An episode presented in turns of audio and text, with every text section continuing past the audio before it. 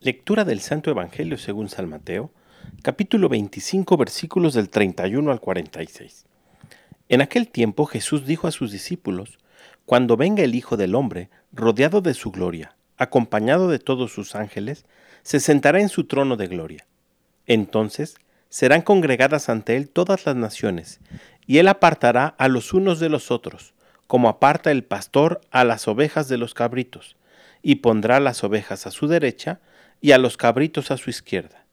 Entonces dirá el rey a los de su derecha, Vengan benditos de mi Padre, tomen posesión del reino preparado para ustedes desde la creación del mundo, porque estuve hambriento y me dieron de comer, sediento y me dieron de beber, era forastero y me hospedaron, estuve desnudo y me vistieron, enfermo y me visitaron, encarcelado y fueron a verme. Los justos le contestaron entonces, Señor, ¿Cuándo te vimos hambriento y te dimos de comer?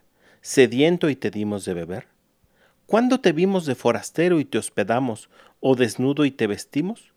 ¿Cuándo te vimos enfermo o encarcelado y te fuimos a ver? Y el rey les dirá, yo les aseguro que cuando lo hicieron con el más insignificante de mis hermanos, lo hicieron conmigo.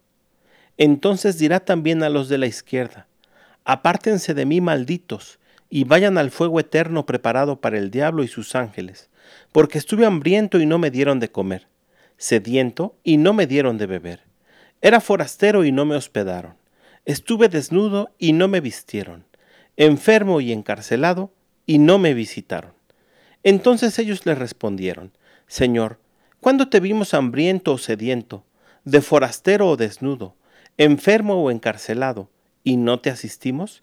Y él les replicará, yo les aseguro que cuando no lo hicieron con uno de aquellos más insignificantes, tampoco lo hicieron conmigo. Entonces irán estos al castigo eterno y los justos a la vida eterna. Palabra del Señor.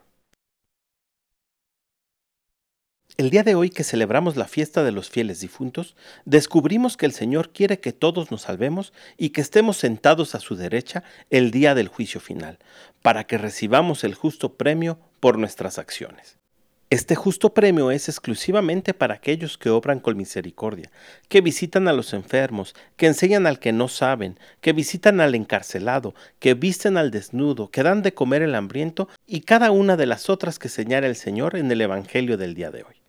Aunado a esto, es necesario que comamos el cuerpo y bebamos la sangre de nuestro Señor Jesucristo en la Eucaristía, porque sólo el que come su sangre y bebe su sangre permanece en él y Él permanece en nosotros. El que me come, dice el Evangelio, vivirá por mí. Las obras de misericordia y el alimento divino que nos da el Padre a través de Jesús nos salvarán. Que tengas un muy buen día y que Dios te bendiga.